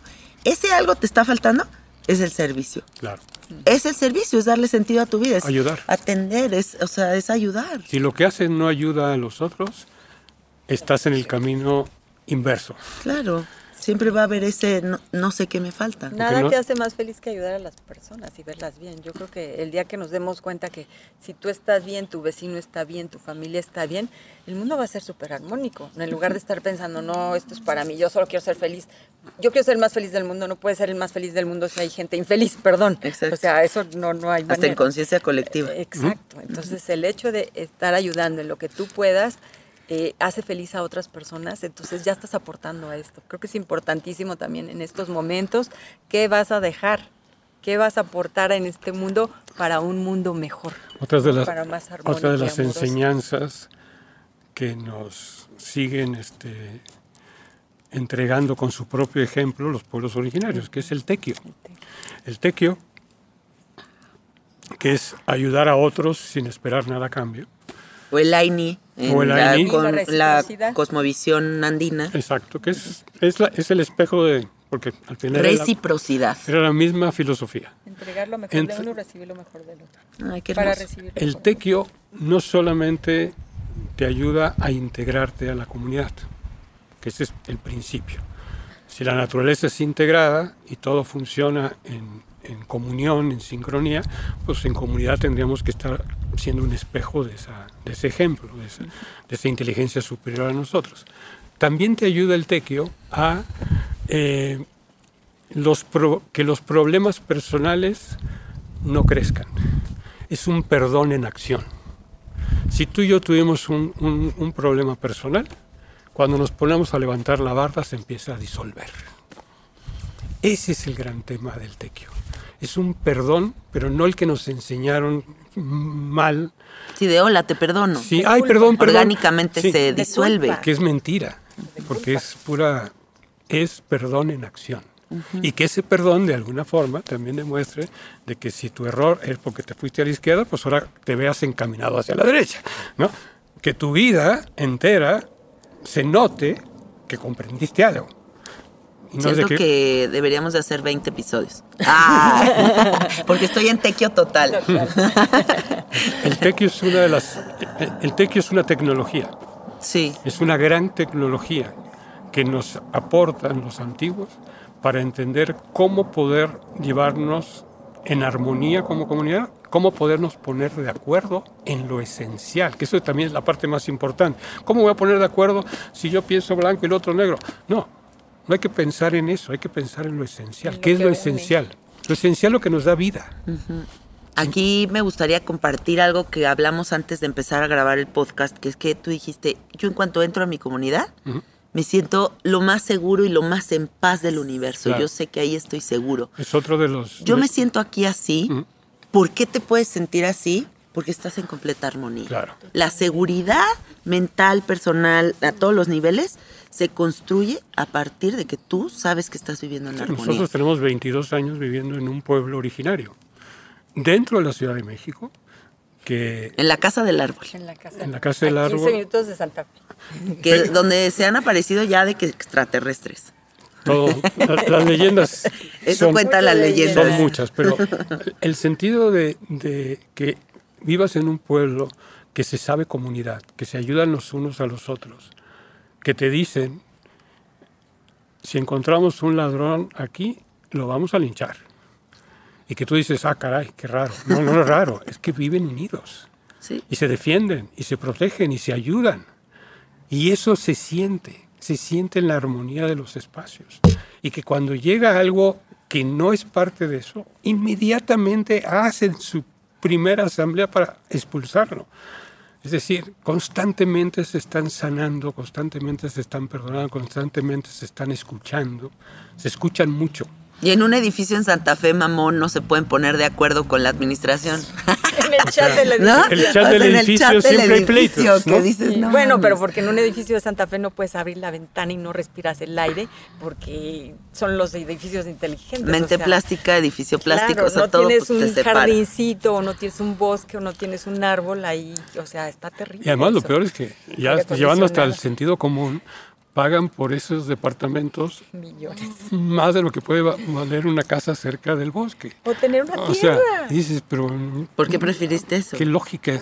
¿Cuál es la- cuando estás distraído, cuando estás inconsciente, esa es la lógica. O sea, cuando estás, de hecho, Es fíjate. lo superficial. eh, Es, eh, eh, por eso yo creo que también mucho aumentan los, los empastillados y todo, porque claro, están ansiosos, están en un lugar cerrado, metieron en lugares cuadrados, sin ventanas, sin naturaleza, eh, diciendo que era lo más inteligente, ¿no?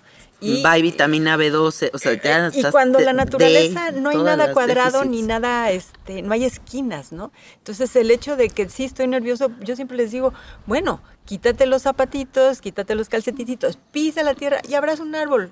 No estamos locos los que abrazamos un árbol, lo que te da el árbol es toda su paz, su sabiduría que viene sacando de la tierra y es como un, o sea, Mm. te absorbe todo eso negativo. El día que entendamos ese poder, vamos a decir, no, pues es que la pared no me lo va a dar, me lo va a dar el árbol. Entonces, O así vive en el edificio de Santa Fe, me voy a dar una vuelta a un bosque. Sin duda. Exacto, un parque, siempre, aunque estás- sea, siempre hay cerca siempre. Siempre hay una conexión de la naturaleza. México tiene parques por todos lados, Sí. eso sí es importante. Bosques.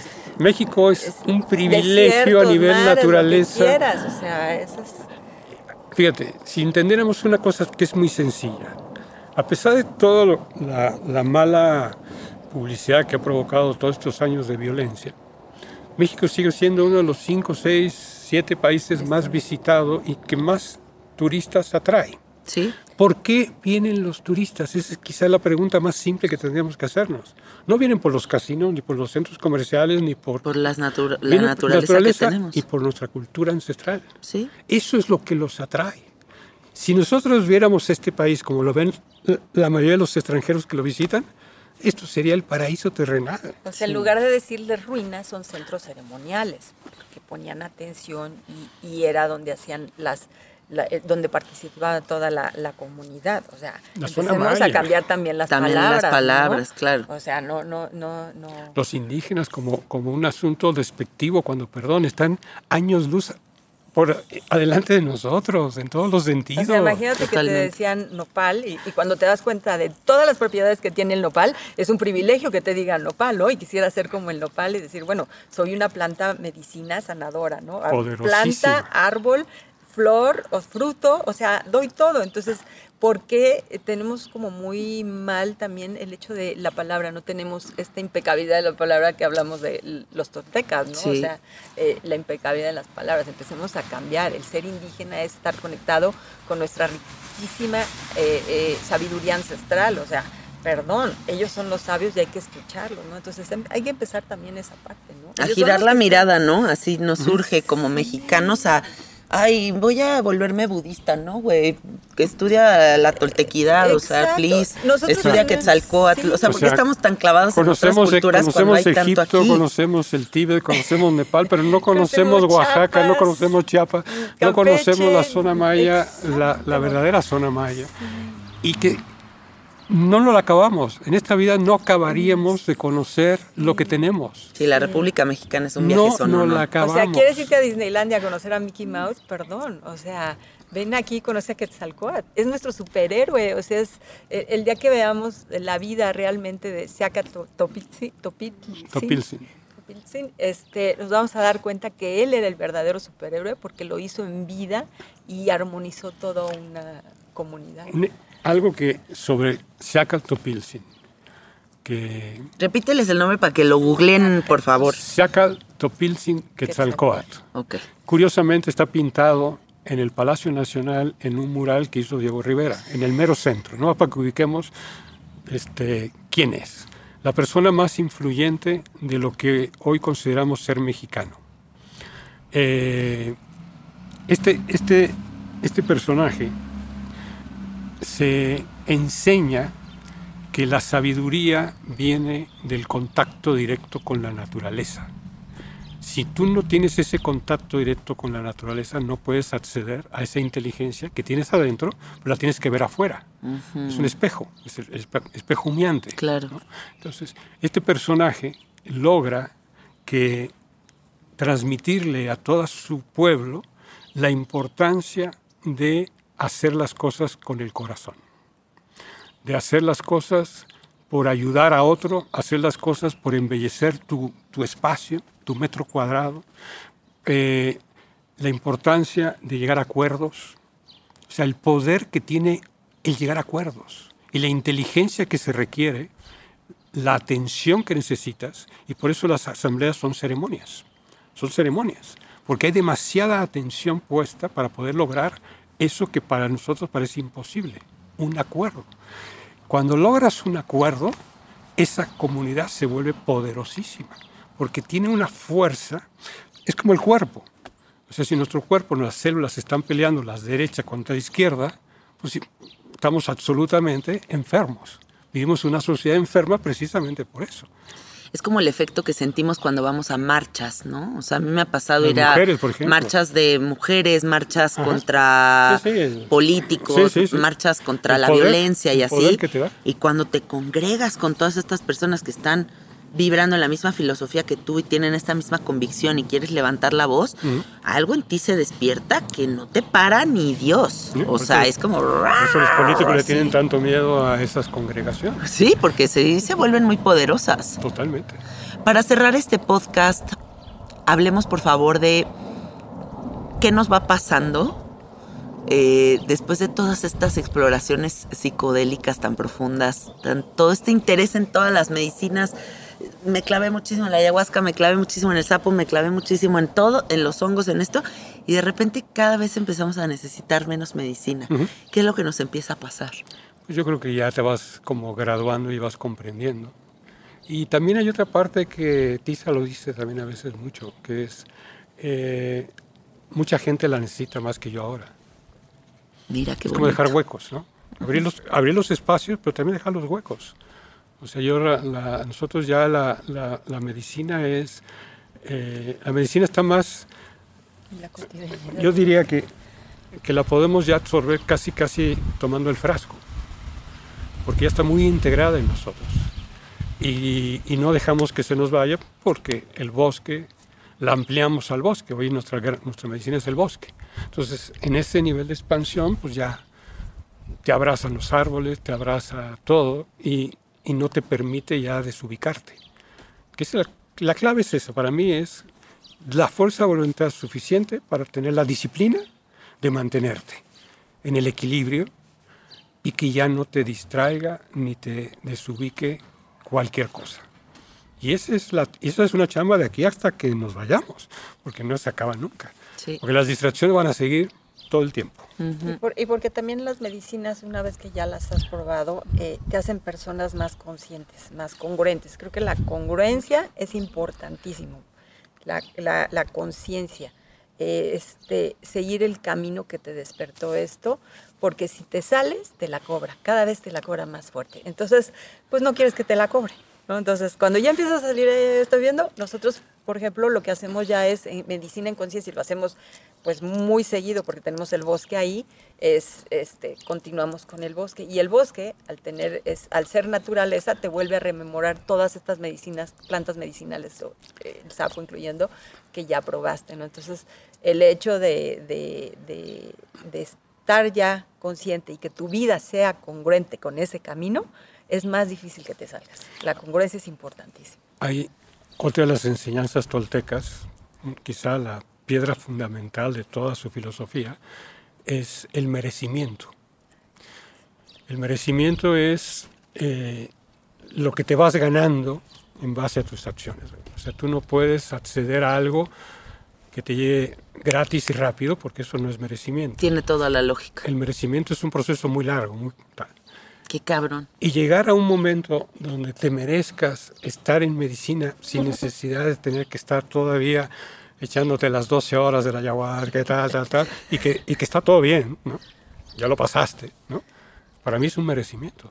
Ay, qué es un nivel de merecimiento y también cómo eso te lo llevas a tu, a, a tu vida como un ejemplo que puedas transmitir ese camino a otros para que les dé cierta, eh, pues no sé si la palabra sea interés o, o cierto magnetismo para decir, pues me gustaría sentirme así también. Porque eso es, es lo lindo de ver cuando alguien está en, en paz, en armonía, en conexión. La palabra correcta fue magnetismo. Sí, es un magnetismo. Es un magnetismo. Y a partir de ahí, pues yo te, sí te puedo decir todos nuestros puntos de quiebre, que son muchísimos. ¿no? Y ahí tú puedes acceder a, a eso, porque la gran ventaja a través de este hermoso tiempo que estamos viviendo es que las medicinas están al alcance de la mano de quien sea. Ahora ya no hay, no hay manera de que, ah, yo no encuentro. Siempre están, antes estaban escondidas, estaban resguardadas, más que escondidas, estaban resguardadas. Si volvieron a salir las medicinas, porque el sapo no lo encontró nadie, el sapo salió solo. Esta inteligencia es porque sabe que ya era la hora. Porque los honguitos están por todos lados, el peyote está por todos lados, la María está por todos lados, la María... acabamos- Tiras unos cocos y sale. o sea, pero estamos, acabamos de estar en, en California y, y sientes la frecuencia en ciertos lugares de la María ya en la comunidad. Sea, esa, esa cara risueña, esa, esa amabilidad, ese estar presente, ese no querer este, estar estresado de más ni acelerado de más, pues se nota claramente la presencia de la María. y, y, es decir, el llamado es para todos, porque la naturaleza no te va a preguntar qué mal hiciste ayer, no te va a culpar ni te va a regañar, te va a decir, aquí está el camino, nada más que pues tienes que encaminarte pues a desandar lo que lo que anduviste por el otro lado. Y lo que dice Santiago del merecimiento creo que es bien importante también, porque los mexicanos no sabemos eh, recibir, ¿no? Un halago, algo bonito, te, apenas, no te sientes digno. Y creo que hay que sentirse digno. Si hiciste un gran camino y si las medicinas y las plantas medicinales fueron tu camino y, tuviste muchos puntos de quiebre y mucho sufrimiento, y si en este momento te están entregando todo esto bonito, todo este amor, hay que aceptarlo y hay que agradecerlo, hay que bendecirlo y hay que desearlo para todos los demás. Creo que eso es importante. Eh, para mí es eso, o sea, es me lo merezco y eso es una de las mayores enseñanzas de todas las plantas medicinas. Me lo merezco, todo lo que he vivido, lo agradezco, lo bendigo y por eso hoy trato de ser una mejor persona, más consciente, más amorosa, más, más eh, compartida, ¿no? yo quiero que todo el mundo esté contento, yo quiero que todo el mundo esté bien, yo quiero que los animalitos tengan sus casas, estén sean amados, los niños, todo el mundo, porque eso es lo que te dan las medicinas. La naturaleza es lo que te da. Y cuando entras a un lugar como este tan lindo o en el bosque y ves todo lo que te entrega, la manzana te entrega y no te dice, ay, no, ya subió la manzana, no te voy a dar nada, ¿no? te están entregando todo el tiempo, acéptalo, agradecelo, recíbelo y bendícelo. Creo que eso es bien importante. Qué bonito.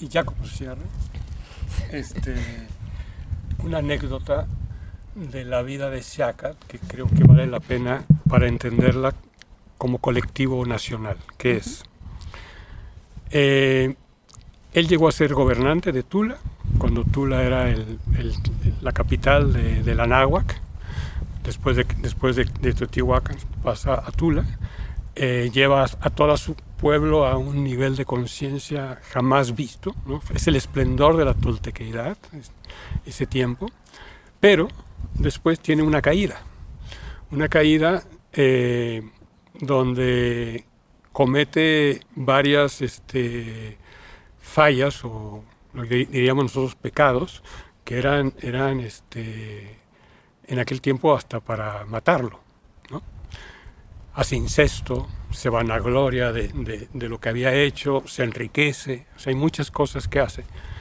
Y se da cuenta y se va de exilio hacia el sur, hacia la zona maya.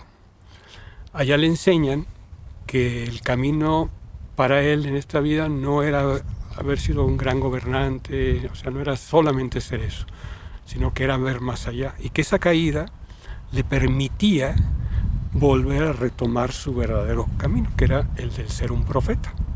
Y desde entonces se convierte en un profeta y dedica su vida entera al servicio.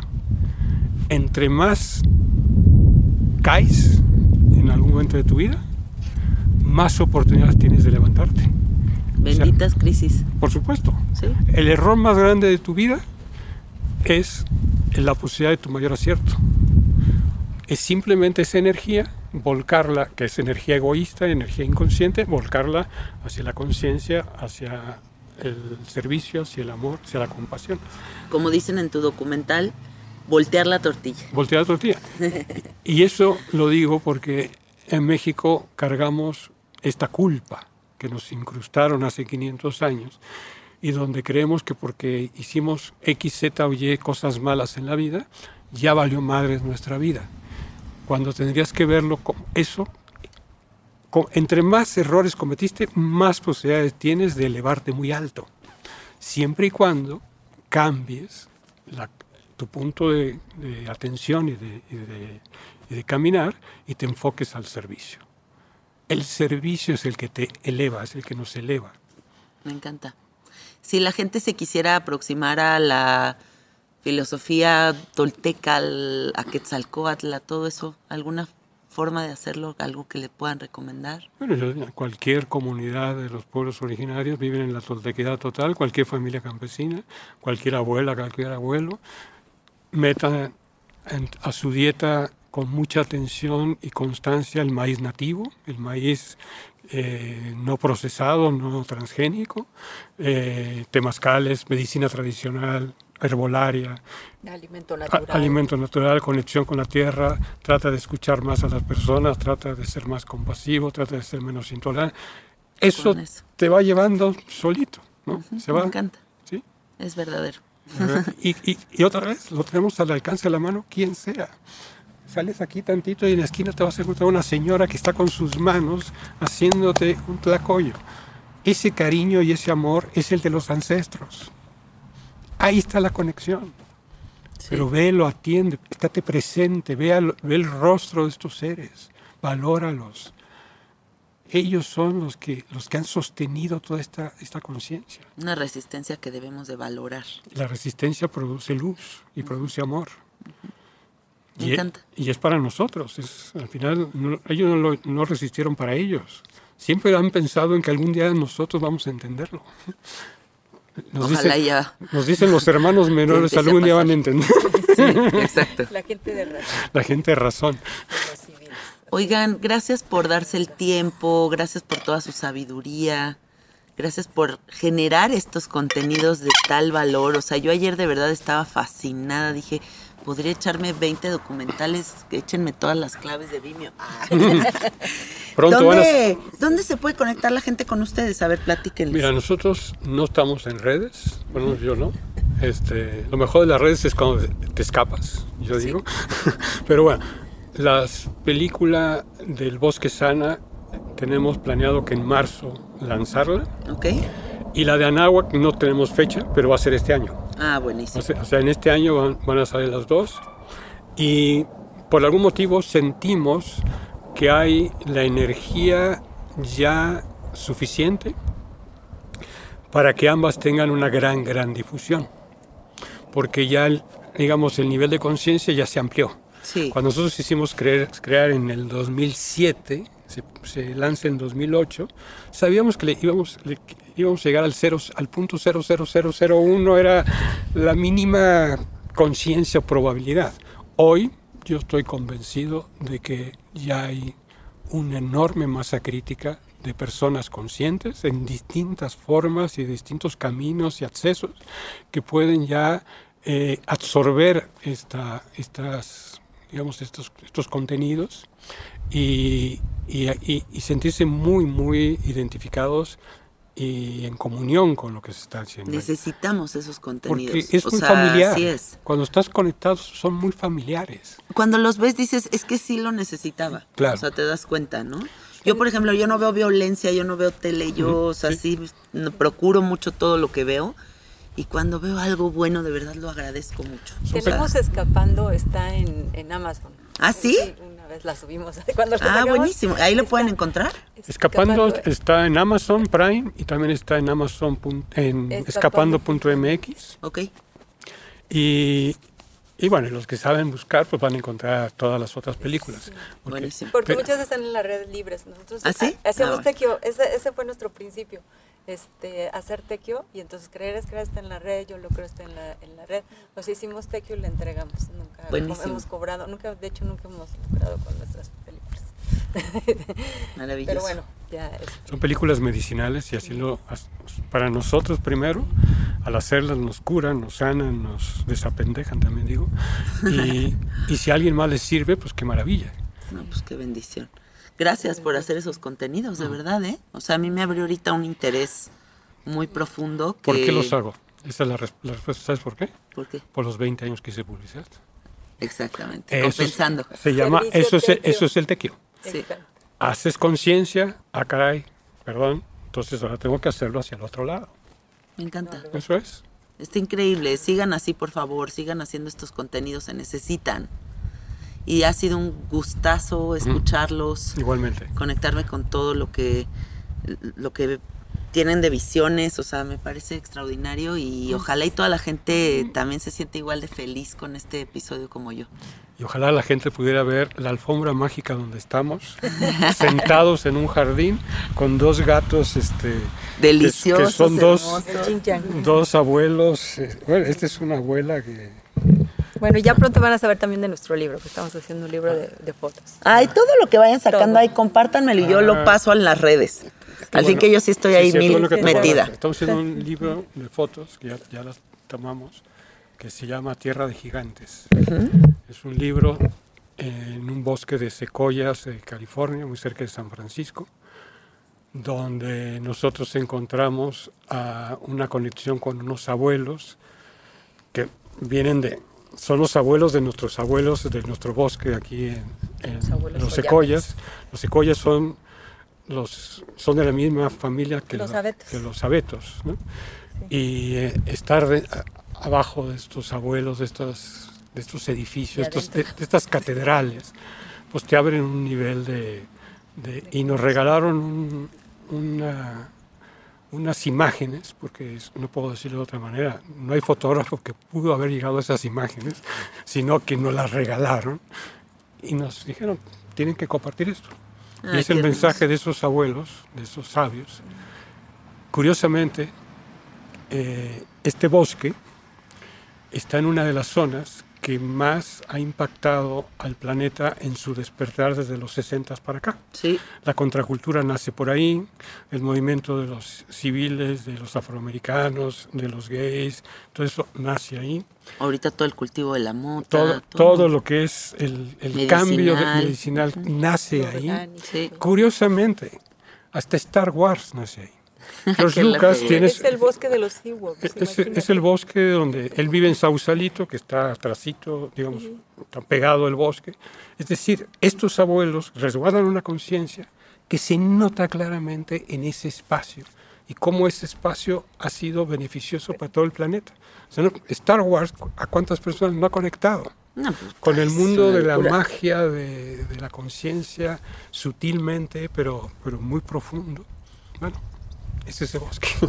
Pues mira, los aceites esenciales que liberan los árboles, las tecnologías que se conectan entre el humano y la naturaleza, crean en eso, amiguitos. O sea, de verdad, todo es sinergia. O sea, no está una cosa sola de la otra. O sea, todo está Como- interconectado. Como dice Tisa, si no te da vergüenza abrazar un iPad todo el día, ¿por qué te da vergüenza abrazar un árbol cinco minutos? Ay, muy bien dicho, me O sea, encanta. Sí, atrévanse a ser los locos que abrazan árboles, please. O, o los, o los coherentes, bien O más bien, porque ya exacto. los, los, los Los locos entre comillas. Loco pero cierto, Loco, dice sí, Don. Lauro. Me encanta. Bueno, amiguitos, gracias por escucharnos. Eh, me encuentran en el Instagram como Cassette Art. Acuérdense que sigue vigente la promoción de inscribirse a Anecdotario Psicodélico, la primera radionovela psicodélica del mundo, que le hicimos mi esposo y yo con muchísimo amor para ustedes. Reciben dos meses gratis, nada más se meten al link podimo.com, diagonal latam, diagonal anecdotario psicodélico. Y ahí van a encontrar historias que les va a mover el corazoncito, van a ver. Les mandamos muchos besos y abrazos. Bye, bye. Gracias. Gracias, gracias, gracias. Gracias.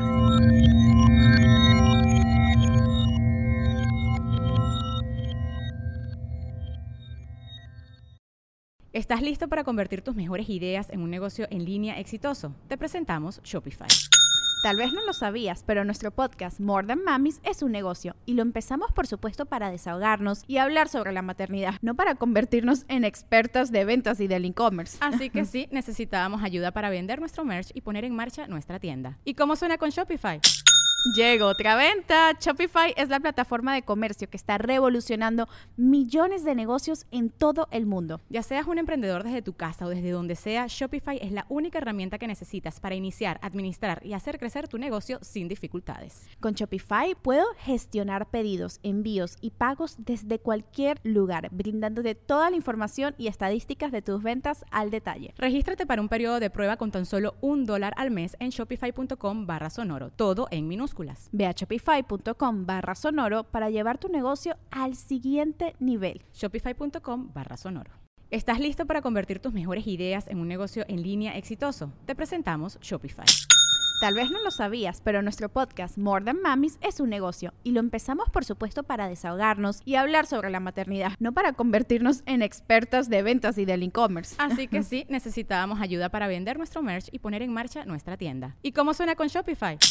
Llegó otra venta. Shopify es la plataforma de comercio que está revolucionando millones de negocios en todo el mundo. Ya seas un emprendedor desde tu casa o desde donde sea, Shopify es la única herramienta que necesitas para iniciar, administrar y hacer crecer tu negocio sin dificultades. Con Shopify puedo gestionar pedidos, envíos y pagos desde cualquier lugar, brindándote toda la información y estadísticas de tus ventas al detalle. Regístrate para un periodo de prueba con tan solo un dólar al mes en shopify.com barra sonoro, todo en minúsculas.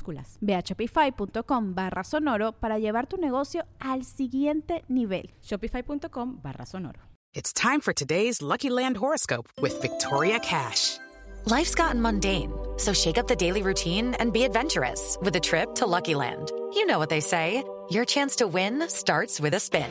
So go to luckylandslots.com to play over 100 social casino style games for free for your chance to redeem some serious prizes. Get lucky today at luckylandslots.com. Available to players in the U.S., excluding Washington and Michigan. No purchase necessary. VGW Group, void or prohibited by law. 18 plus terms and conditions apply.